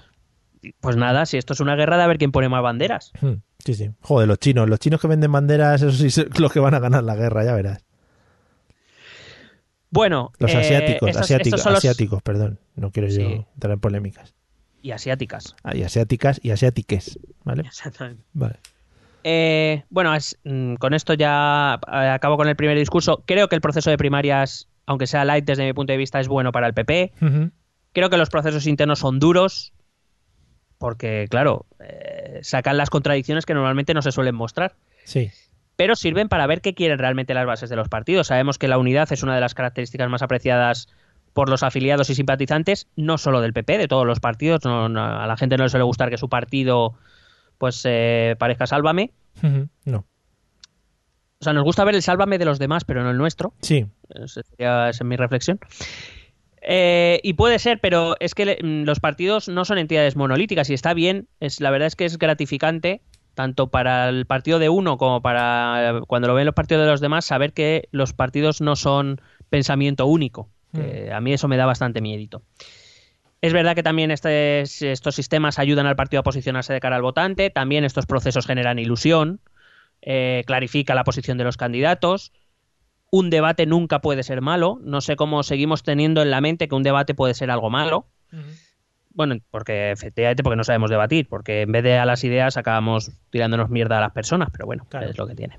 Y poniéndonos camisetas. De hecho, claro, de hecho, por ejemplo, hay que recordar que no hubo debate entre los candidatos del PP. En este caso creo que la que se negó fue Soraya Sánchez de Santa María y no entiendo por qué un debate es considerado algo que puede lesionar tus, tus oportunidades. Es al contrario, si lo que tienes que hacer es confrontar tu proyecto con el de otro y ver cuál eligen los demás. Pero Claro, bueno. claro. Y en este caso, bueno, en este caso pues será al final más o menos lo mismo, cambian poquitas cosas. Se supone que te iba a hacer una pregunta antes de que antes de que sigas. Eh, puede ser que una cosa positiva, que no lo sé, eh, te lo estoy preguntando. Puede ser que una cosa positiva que tenga la gente del Partido Popular después de haber afrontado este tipo de primarias con respecto a otros partidos es que los que podemos denominar como perdedores se queden un poquito callados al margen, no metan baza y apoyen la unidad y en este caso al, al ganador de las primarias? Pues habrá que verlo. Habrá que verlo porque, eh, bueno, si te parece, te, re- te responda esto en un momentito. Vale, después de publicidad. Eso es. Eh, decía que eh, los procesos de primarias también crean procesos de decepción, sobre todo cuando la candidatura que apoya, que apoya cada uno, pues pierde. Pero lo hemos visto en Podemos, lo hemos visto en el PSOE. No sabemos dónde están los susanistas, no sabemos dónde están los errejonistas. Sí. Entonces es difícil ver cómo se hace desaparecer a una parte del partido que quieras que no. eh, si llegaron a- hasta ahí es porque bases de- una, una parte de, de las bases del partido te les apoyaba. Entonces es difícil. Pero bueno. Eh, por cierto, para quienes niegan un giro hacia la derecha, que antes me preguntabas, incluido el propio, me has dicho que si hazte oír apoyaba a Casado. Sí, sí, sí. Bueno, hay que decir que el propio Casado, eh, en el mismo día de primarias, en una entrevista que le hacían a Pastor en la Sexta, decía que se autoconsideraba moderado de centro reformista, liberal, conservador y humanista. Todo eso. Joder, crack el tío. Joder, puto máquina. Otro, Bueno, Leonardo- pues otro que- Leonardo da Vinci. Efectivamente. Bueno, pues hay que decir que uno de los más contentos con la victoria de Pablo Casado fue Santiago Abascal, que no sé si sabes quién es, No me suena. el líder de Vox. Ah, hostia, muy bien. El líder de Vox publicó los siguientes tweets. Le doy la enhorabuena y le deseo suerte a Pablo Casado al frente del PP. Si es capaz de cumplir con su discurso, tendremos algunos puntos de encuentro. Lo vamos a ver muy pronto porque el PP gobierna en muchos sitios y si no hay un cambio radical, Vox estará enfrente. En todo caso, Vox seguirá adelante sin matices, consensos ni pactos en la defensa de la soberanía del español, las fronteras, la familia y la vida, de las clases medias, o mira, otro partido de las clases medias, y de la libertad frente a los totalitarios. Esto lo dice Vox, ¿eh? Es necesario porque somos los únicos que lo hacemos con crédito. No sé de qué banco. Sí. Y el último tuit de este hilo que es, y por cierto, buenos días y fuera autonomías. Pues muy bien, claro que sí, hombre. Y venga, para adelante. O sea que que este se alegra de que haya salido casado, lo digo por si alguien duda del giro a la derecha. Esto fue muy bueno porque Echenique le dio como retweet de estos comentados, diciendo algo va mal cuando el que se alegra de tu victoria es el de Vox. Y el propio Santiago Abascal otra vez decía, tendremos puntos de encuentro, claro que sí, también con otras formaciones políticas, pero me temo que Casado nunca apoyará la expulsión inmediata de extranjeros que vengan a dinamitar nuestra soberanía. Madre mía, chico. Hom- hombre, gracias Pablo Casado. ¿Cómo están las cabezas, macho? Pues así estamos. Joder. Bueno, ese mismo día Casado anunció que las dos primeras medidas que iba a llevar a cabo como presidente del partido serían lanzar las candidaturas para autonómicas y municipales de 2019, algo que me parece muy inteligente Ujú. Para aprovechar este tirón, ¿no? Claro. Y, supongo, y supongo que serán candidatos, vamos a llamarlos De su- próximos, de su entorno, sí. y convocar un congreso por- programático para confeccionar el ideario general y que Madre vertebraría los, los diferentes programas electorales para las elecciones que están por venir. Eso va a ser la hostia. Es decir, veremos ahí qué modificaciones se hacen a lo expresado por Casado en el Congreso. Veremos si se modera, si no, o qué va a Va a pasar. ser la leche. Eso va a ser ahí todos ahí vestidos de, con, la, con la bandera de España. Exactamente. Lo que parece claro es que la victoria de Casado es el final del rajoyismo o del marianismo, Mm. que, que perdió una moción de censura en el Congreso y su candidata, que era la vicepresidenta, aunque él se ha mostrado muy neutral públicamente, eso es verdad, pero todos sabemos Hombre, que. Soraya era su candidata. eh, pues ha sido derrotado otra vez. Y además es curioso, como tú bien decías, que Andar ha vuelto a aparecer por la calle Génova. Es verdad, sí, sí. Qué bien. donde estaba estado, sí. Pero hay que recordar que el resultado de esta elección es del 43% de los votos fueron para Soraya Sá de Santa María. Y, y esto quiere decir que aunque el PP será mucho menos expuesto o se expondrá mucho menos las diferencias que el PSOE, por ejemplo, las diferencias internas, Sí. diferencias a ver las ailas. Y eso retomo con la pregunta que me hacías antes. Hay que ver cómo Casado incorpora ese 43% Sí. a, a su proyecto para conseguir esa unidad que tanto dice querer. Es muy posible que Soraya quede fuera del organigrama. Quiero decir, es duro cuando eres la vicepresidenta del gobierno. Probablemente tuviste más responsabilidad que el presidente en algunos momentos. Hombre, lo, todo lo de bueno. Cataluña, sí. Claro, ha dicho que eh, en vez de la número dos de- de- del partido o, de- o del gobierno era la número uno y medio, porque eh, ya tenía mucho poder. Entonces, claro, era verse como mínimo, o sea, o, perdón, como máximo, siendo la número tres del partido, porque el uno será casado y segundo, el- la secretaria general no puede ser ella, porque por estatutos tiene que salir de la candidatura de Pablo Casado. Pues hombre, verte de mujer muy poderosa, la número tres del partido, yo no, yo no, yo no creo que Soraya se quede. Puede ser que le den una autonomía o algo para, para tenerla ahí entretenida. Mm, Sí, pues no sé, habrá, habrá que ver, pero claro, eh, habrá que ver con quién se ha comprometido Pablo Casado para, sus para ganarse sus compromisarios también. Sí, sí. Esto es un juego de naipes que, que habrá que ver cómo van saliendo las cartas, pero en cualquier caso, mientras grabamos este podcast, acuérdate que te lo he dicho al principio, nos ha llegado alguna información ya de Sí. dos fuentes distintas diciendo que las negociaciones que se estaban produciendo entre la candidatura de Soraya Sánchez María y la de Pablo Casado para ver cómo consiguen integrarse están rotas ahora mismo. Claro. Mm. Porque claro, y aparte es que son el 43%, no es que hayas ganado un 70-30, Ya. es que es, es que es que muy cerca de la mitad del partido o de los gente, compromisarios, sí. como debemos decir. Entonces, a ver, a ver esa unidad cómo, cómo se lleva a la práctica, si se hace al final tabula rasa, es decir, todos los orallistas fuera o, Sí. o a ver cómo se consigue. Bueno, pues nada, veremos. Y bueno, si no te importa, que ya supongo que estaremos fuera de tiempo, Sí, eh, estamos en pero la bueno, prórroga. lo prometo hacer lo más rápido posible. Eh, en su discurso ya como presidente, que fue más corto, pero sí eh, dio, eh, anunció algunas medidas o algunas posiciones más firmes Madre mía. que sí que me gustaría comentar, sobre todo hay una que me parece que ha pasado como muy por alto y a mí me parece mm, más que importante. Una cosa que te voy a comentar antes, eh, entre medias, en la victoria de Pablo Casado, me fijé curiosamente en la cara de la mujer de Pablo Casado que la acompañó en todo momento. Esa mujer tenía cara de madre mía la que nos ha caído encima. Tenía- Sí, y además hay una imagen, precisamente me- eh, durante el segundo discurso, que es la mujer como con una sonrisa de decir, madre que me parió, Sí. y al lado Rajoy mirando como diciendo, eh, ¿he hecho la compra? sí, sí, sí, maravilloso. Rajoy, como siempre, estupendo. Pero ya te digo, me llamó la atención la cara de la mujer de Pablo Casado, en plan, oh my god, que yo creía que no, y al final es que sí. Bueno, hay que decir que, que lo que ha conseguido Pablo Casado es, o sea, hay que decir, es un éxito en lo personal. Mm. Él no, no partía desde luego de una posición de ventaja, donde las, las posiciones de ventaja claramente eran para Soraya por ser vicepresidenta del gobierno y que tenía un sector importante dentro del partido, y María Dolores de Cospedal, que Sí. era la secretaria general y que en teoría tenía más controlado los resortes del partido, que se Mm. ve que no. Al final no. Pero bueno. Bueno, Bueno, pues eh, algunos de los anuncios. Bueno, por cierto, todo esto hay que decir que eh, cada vez que tenía la ocasión porque ampliaban el plan o le enfocaban a él, eh, según hablaba Casado, tanto en el primer como en el segundo discurso, a Rajoy no parecía que le estuviera haciendo ni puta gracia, ¿eh? No estaba muy contento con Vaya. el tema, pero bueno. pobrete. Eh, eh, vamos a eso, con las ideas que dijo en el segundo discurso. La primera dijo literalmente reforzar la Constitución en vez de abrirla en canal. Sinceramente, no sé qué quiere decir esto.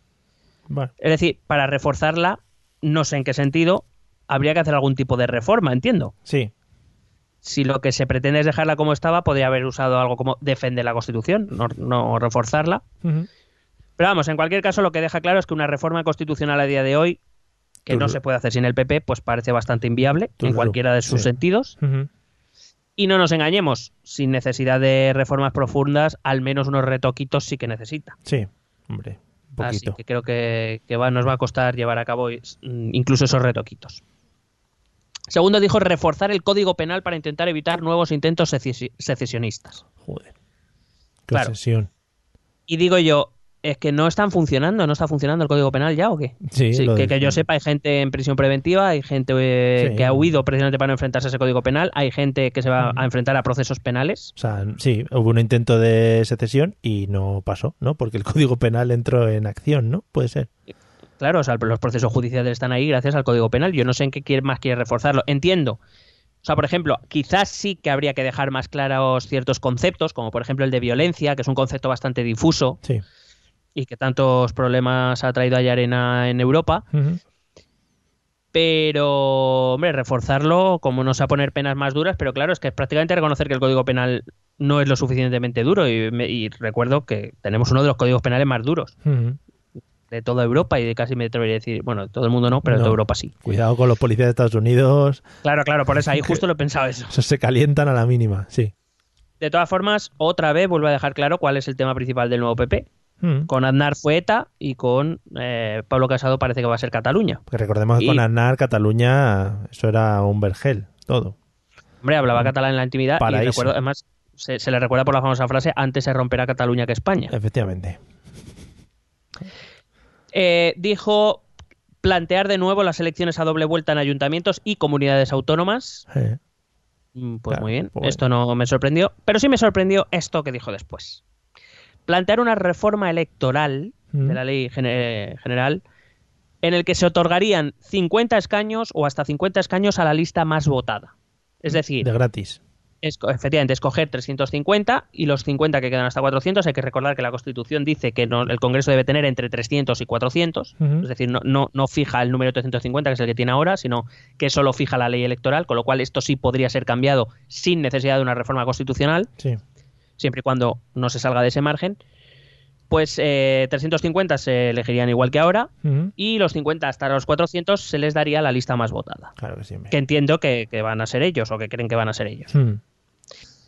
Em, Y ahí puedes meter ya quien quieras, ¿no? Porque ya no estando en lista, pues meter a Pocholo, a los del Sálvame, a los que tú quieras, pues te va a dar igual. Bueno, eso, eso no, lo, no lo ha especificado. Vale. No, sé, no sé de qué lista saldrían Claro, por eso te digo. esos 50 escaños, pero bueno. Pero hay que recordar que hay una cosa que a lo mejor mucha esto digo es que no no ha- yo pensaba que por ejemplo Podemos iba a sacar más partido de eso pero es que aquí no no sé no, parece que ha pasado como muy por alto esto Están de vacaciones. con lo que este mismo sistema el de dar 50 escaños a la lista más votada es el sistema electoral de Grecia Oh, yeah. un, si- un sistema electoral que fue tremendamente criticado por el Partido Popular Español porque ese sistema permitió que Siriza, el partido de izquierda, el partido hermano de Podemos en Grecia, Sí. llegara al poder. Hombre, fue hace muchos años también, ¿eh? Sí, claro, nadie se acuerda. Es que, joder. Es un, este sería un sistema mayoritario que evidentemente favorecería mucho mayorías más contundentes, Mm. que de hecho hay que recordar que nuestro sistema, que es un término medio entre lo proporcional y lo mayoritario, también suele favorecer mayorías grandes. Lo que pasa es que ahora tenemos mucha diversidad en el voto. Pero también este sistema, eh, con este cuatripartidismo que tenemos ahora, se le puede ir de las manos en cualquier momento, ¿no? Claro, es que no tienen por qué ser ellos el partido más votado. Por eso te digo. Mm. Por eso, claro. Entonces, eh, de hecho, el- el, la, la causa por la que propone esto dice que es para contrarrestar el nacionalismo y no depender de ellos, como si su partido no hubiera pactado con, eh, con los canarios o con el Partido Nacionalista Vasco en los últimos presupuestos. Nunca. Es, es verdad que luego el Partido Nacionalista Vasco les hizo un poco la pirula. Sí. De hecho, las palabras eh, exactas fueron de manera que no dependamos de bisagras nacionalistas ni de cualquier otro partido que socave nuestros intereses electorales. Joder, es que va muy subidito. Claro, es que no sé si se es consciente de lo autoritario que suena eso. Mm. Es decir, vamos a hacer una, ley electoral a nuestra medida para gobernar, para gobernar sin tener que hablar con nadie. claro. Eh, Básicamente, lo que viene a decir, ¿no? Fantástico. Claro, claro. Pues es verdad, no hay giro a la derecha, es verdad. Me he equivocado yo. claro. Que Vamos, eh, yo no sé, esta... eres bastante inepto, Sí, la verdad. bueno, aprendo del mejor. Efectivamente, mejor inepto de todos. Aquí está. Pero quiero decir que, que no sé, me, me parecen cosas tan graves y que no se hable de esto. No sé, fantástico. Bueno, la siguiente cosa que propuso, bajar impuestos, suprimir los impuestos de patrimonio, donaciones y sucesiones y bajar el impuesto de sociedades y el IRPF. Conjuguemos todo esto, recordad con que el PP es el partido del Estado del Bienestar. Mm, que lo va a mantener él de su bolsillo, hombre. El Estado del Bienestar que madruga. Por supuesto. Ahí ya va quitando bienestar, ¿eh? El madrugar no es muy bienestar. Luego dice mantener la LONCE, palabras literales, una buena ley de educación que legítimamente aprobaron las Cortes Generales. Y yo me pregunto, ¿es que hay alguna ley que no se haya aprobado legítimamente? Claro, hombre, pero bueno. Tío, ¿cómo, cómo me jode que lo mío siempre es legítimo y lo de los demás es una mierda? Claro, hombre, no se aprobó legítimamente lo de los demás, no. Se aprobó porque nosotros no estábamos gobernando con mayoría absoluta. Si no, lo van a aprobar mis huevos. Fenomenal. Eh, habló, por supuesto, de la sostenibilidad del estado del bienestar, de la sanidad de las pensiones, don- donde no quepa la confrontación partidista, dice el cachondo. es que, eh, es que es un humorista en el fondo Eh, también. pero- he, dicho, he dicho que va a ser otro tipo de humor. Sí, en plan, bueno, eh, ya hablaremos de lo de la oposición, de lo de quitar la oposición, ¿no? Cuando entremos en el gobierno, que es no vengan al Congreso. Dice, eh, para no tener que rescatar un sistema quebrado por otros, Joder, madre mía. Los que vaciaron la hucha de las pensiones. Quiero decir, que no se me malinterprete porque yo he defendido que la hucha estaba para eso y efectivamente, pero que quiero decir que gastarse la hucha era lo que había que hacer. Claro. O sea, que, quiero decir que lo hubieran hecho ellos y o cualquier otro gobierno que hubiera venido, que tampoco vengan aquí como. San Jorge contra el dragón, ¿sabes? Sí, sí, sí. Dice, cuida esta frase, con esta, ¿ves? Es que es otro tipo de humor- A mí me gusta este humor también. Dice, España ha vuelto a la escena internacional y ahora es respetada. ¿Eh? ¿Por qué? Espera, espera, no sé. Pues eso dice él. Y allí donde algunos se retiran y se instalan en el proteccionismo, ¿Eh? eh, cu- cuida esta frase, ¿eh? escucha bien. España debe ser el centro de la actuación en la Unión Europea, pero también del eje atlántico. Claro que sí, hombre. Claro que Ah. sí. O sea, un poco flipado lo mismo. Sacamos los barcos, pero ya. Y los tanques en Valencia. ¿no? Y que todo el mundo va a hacer lo que diga España. Pero- Eh, pero- o sea, España va a tomar la posición de superpotencia del mundo. Sí, hombre, volvemos al, al- a la reunión de las Azores, aquella maravillosa. Pues, por eso, pero que no, que no vuelva al andarismo. Ah, no, no, no, no, no, no, no. Joder. Total, bueno, para acabar ya, hay que hablar de la regeneración de los líderes políticos españoles. En cuanto a edad, Pedro Sánchez es el veterano y tiene 46 años, Pablo. Iglesias tiene 39, Rivera tiene 38 y Casado 37, entre los cuatro una media edad de 40 años. Eh, eso sí, seguimos sin mujeres al frente de los grandes partidos. Y pues nada, yo como conclusión final te diría que creo que la elección de Casado es una elección buena para el Partido Popular. Sí. Creo que es buena para el Partido Socialista, porque creo que Casado tiene muy enfilado al Partido Socialista. Creo que va. Mariano Rajoy, creo que sobre todo en la última parte pretendió no darle demasiado al Partido Socialista y quizá convirtió en jefe de la oposición a Podemos. Se centró mucho en Podemos. Creo que Pablo Casado se va a centrar más en PSOE y eso le va a venir bien a Pedro. Bueno, al final ahora el presidente es Pedro Sánchez, o sea que le tendrá que dar caña a él. Bueno, ahora sí, pero yo creo que es que Casado es muy partidario del bipartidismo y entiende que PP y PSOE deben autodefenderse. No sé en lo que hará el PSOE, veremos, pero esa es la idea. Y eh, creo que es una noticia mala para Ciudadanos. Creo que el discurso de Casado va a ser mucho más combativo, va a ser mucho más... eh, creo que con Soraya lo hubiera tenido más fácil, Albert Rivera. Y bueno, pues esto es lo que te traía. Y bueno, es bueno para los madrugadores. Por supuesto. Muchas gracias por cerrar con esa, con esa sentencia, porque creo que es lo que resume un poquito la idea política del señor Pablo Casado. A partir de ahora, los que madruguen, amigos, pues ya sabéis, tenéis doble voto. Cuando vayáis a votar en las elecciones, podéis votar dos veces. Muy Podéis votar dos veces, una a Casado y otra a la que queráis. Es la hora feliz, claro, claro. Podéis eso y las otras. Madre mía, qué bonito. Bueno, pues nada, tendremos que ver también un poco cómo van las cosas, sobre todo el tema de la negociación para integrar al, al- al equipo de, de aquí la amiga Soraya y, y ver cómo va un poco el temita y cómo se van presentando, porque supongo que empezarán ya un, un poco a hacer campaña para las elecciones. Hombre, yo, eh, aunque en teoría deberían ser en marzo de 2019, todo el mundo ya habla de un adelanto electoral Sí. en Andalucía para finales de este año y a partir de ahí pues ya empieza la sucesión. Eh, Luego será abril-mayo autonómicas y municipales, luego serán las elecciones al Parlamento Europeo Sí. y luego ya las generales. Joder, o sea que ya volvemos pereza. a entrar en otro ciclo de estos infumables. Madre mía. Esperemos que no tengamos que repetir muchas veces, porque, madre mía, nos podemos comer un año entero de, de, de esto, de estar ahí con mítines políticos, etcétera, etcétera, de campaña. Pues o se ponen de acuerdo, yo no madrugo. Que, hombre, Claro, por supuesto, que, que esto ya se está volviendo una locura. Bueno, amigos, eh, por cierto, visto el éxito que ha tenido mi campaña publicitaria sobre el grupo de Telegram, Estas son fire, ¿eh? ¿vale? Voy a volver a repetirlo hoy al final del episodio. No es porque quiera repetirlo al final, sino es que se me ha olvidado al principio, ¿vale? Quería cambiar Lo, sa- sabemos todos. Efectivamente. Bueno, pues, amigos, entráis al navegador de vuestro teléfono móvil o celular o iPad o lo que tengáis a mano y ponéis en el, donde se escriben las URLs, las webs, ponéis http, http, no dos https, un solo http, ¿vale? http dos puntos barra barra t.me barra ete política. Y esto os lleva directamente al grupo de Telegram. Es estupendo porque estamos ahí poniendo cositas, a veces nos enfadamos, a veces no, bueno, ese tipo de cosas que pasan. ¿Todo bien? Hombre, mucho- muchos enfados tampoco ha habido. Ha habido alguno que otro, ya te digo yo. Eh, Ah, sí, yo no me entero de eso. Bueno, sí. Eh, vamos a escuchar los métodos de contacto que también son válidos para lanzar vuestras preguntas, proposiciones, propuestas, regalos, etcétera, etcétera. ¿Vale? Vale, escuchemos. ¿Quieres preguntarnos algo? ¿Proponernos algún tema? ¿Exponernos tu opinión? Ponte en contacto con nosotros. Es muy fácil. Envíanos un correo electrónico a esta dirección. Esto también es política.gmail.com. También puedes escribirnos en nuestra página de Facebook. Esto también es política. O en nuestra cuenta de Twitter, arroba etepolítica. O si lo prefieres, visita nuestro blog. Esto también es política.wordpress.com. Recuerda que puedes suscribirte a nuestro canal de YouTube. Y si quieres charlar con nosotros directamente, únete a nuestro grupo de Telegram. Busca el enlace en nuestras redes sociales. Porque tú también formas parte de Esto también es política. Bueno, pues escuchados como siempre los maravillosos métodos de contacto. Hemos terminado el episodio de hoy. Mm, Tenía una propuesta para ti. Eh, un día tenemos que pedir, lo he pensado yo, pues me ha apetecido a mí.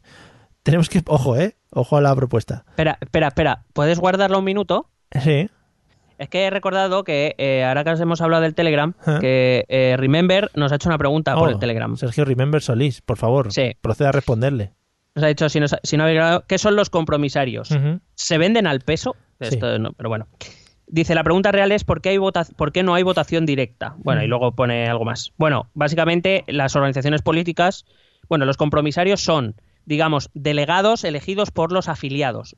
Eh, en la primera ronda se votaba primero por un candidato, pero también se hacía otra votación para elegir, como digamos, representantes de cada circunscripción territorial que tenga en las que se divida el, el Partido Popular. Sí. De tal manera que los 3.000 y pico que había el, el 21, el sábado 21 en Madrid eran, digamos, Mm. los representantes de los afiliados. Sí. ¿Vale? Y luego dice, eh, ¿por qué no hay votación directa? Bueno, los, las organizaciones, los partidos políticos son organizaciones que sí que, es, que siendo de interés público no dejan de ser de carácter privado. Es decir, cada uno en sus estatutos, el, eh, como organización que es, elige cómo, cómo escoger a sus a sus eh, cargos. O sea, en este caso, pues eh, eh, hasta en el PP hasta ahora se ha hecho con compromisarios o está, ha sido la primera vez que se ha abierto una primera votación para los militantes pero bueno, decidieron que no sé con qué motivo, puedo imaginar alguno, pero todos son pensando mal, eh, que, que habría una segunda ronda ah, en la cual los compromisarios pues o eh, confirmarían lo que los militantes han dicho o, como en este caso, corregirían un poco el, el voto.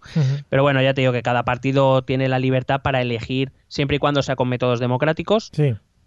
que podrán ser más o menos democráticos, pero cada, cada partido tiene el derecho a elegir su manera de elegir a sus dirigentes. Vale, oye, pues respondido queda. Menos sorpresa porque es después de los métodos de contacto, esto nadie se lo espera, que sigamos repartiendo conocimiento, ¿no? Eh, bueno, hay que innovar. Pero si es por Remember, eh, Sergio Remember Solí, nosotros a tope contigo. Sergio. Cambiamos, cambiamos nuestra dinámica, cambiamos todo el programa, todo lo que sea por ti, remember. Efectivamente, a tope con Remember. Eh, la propuesta que te iba a hacer, yo creo que un día lo he estado pensando eh, profundamente. Ya que estamos metidos en esto de la política, tenemos que intentar pedir un pase de prensa para ir al Congreso a hacer desde allí nuestro podcast en una sesión de algo de esto que de lo que hacen. Hmm. Eh, Lo- yo creo que lo veo, lo, lo veo claro. pero lo intento de verdad. Te lo estoy diciendo, vamos allí, micrófono en mano, que sigue, sí, que nos den un pase y allí a preguntar o a lo que sea, o a, o a hablar nosotros, y no pasa nada. No nos interesa nada de lo que nos digan allí, simplemente para estar en un ambiente histórico, ¿no? A ver, a ver si hay alguna sesión de estas que son largas y podemos ir por la tarde, porque es que yo soy, Sí. yo soy de los que madruga. Y yo también, yo también madrugo, yo incluso trabajo a veces, sí, sí. Claro, yo a veces también, entonces, bueno, pues a ver si pillamos a ver si un, un debate sobre el Estado de la Nación o algo y vamos una tarde. Mm. Esto en a, ver si, a ver si colamos. En Tiquetea no sale, ¿no? A la venta. Eh, no, Vale. no, no, Tiquetea está vetado. Vale, Tiquetea no vende las entradas. Vale, bueno, pues nada. Eh, pues nada, amigos, eh, esperemos que os haya gustado, que sobre todo mm, os haya puesto un poco en aviso de lo que nos viene de aquí en adelante. Eh, desde aquí también tenemos que decir, y creo que me apoyarás en esto, eh, una gran despedida para nuestro amigo Mariano, que allá donde esté, donde Nos quede. ha, nos ha regalado grandes momentos, grandes éxitos de podcast. Sí. Agradecidos a Mariano siempre. Vale, bueno, pues Mariano, ya sabes, si algún día quieres algo, aquí siempre te podemos recoger para hablar de política o de lo que tú quieras, hombre, de los vecinos, del O- o, alcalde, del, o del FIFA. de lo- em, claro.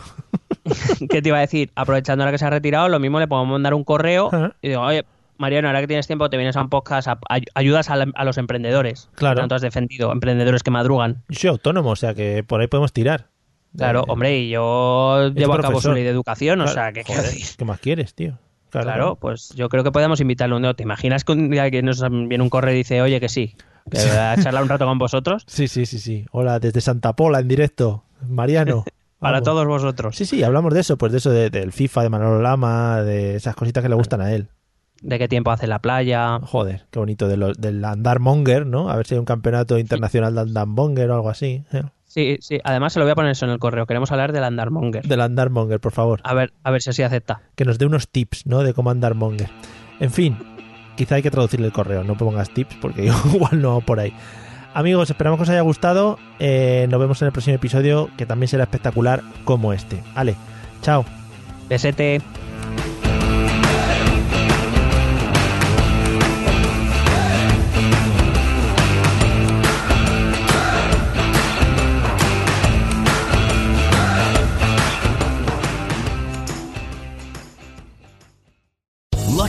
Casino asking people what's the weirdest place you've gotten lucky? Lucky? In line at the deli, I guess? Aha, in my dentist's office.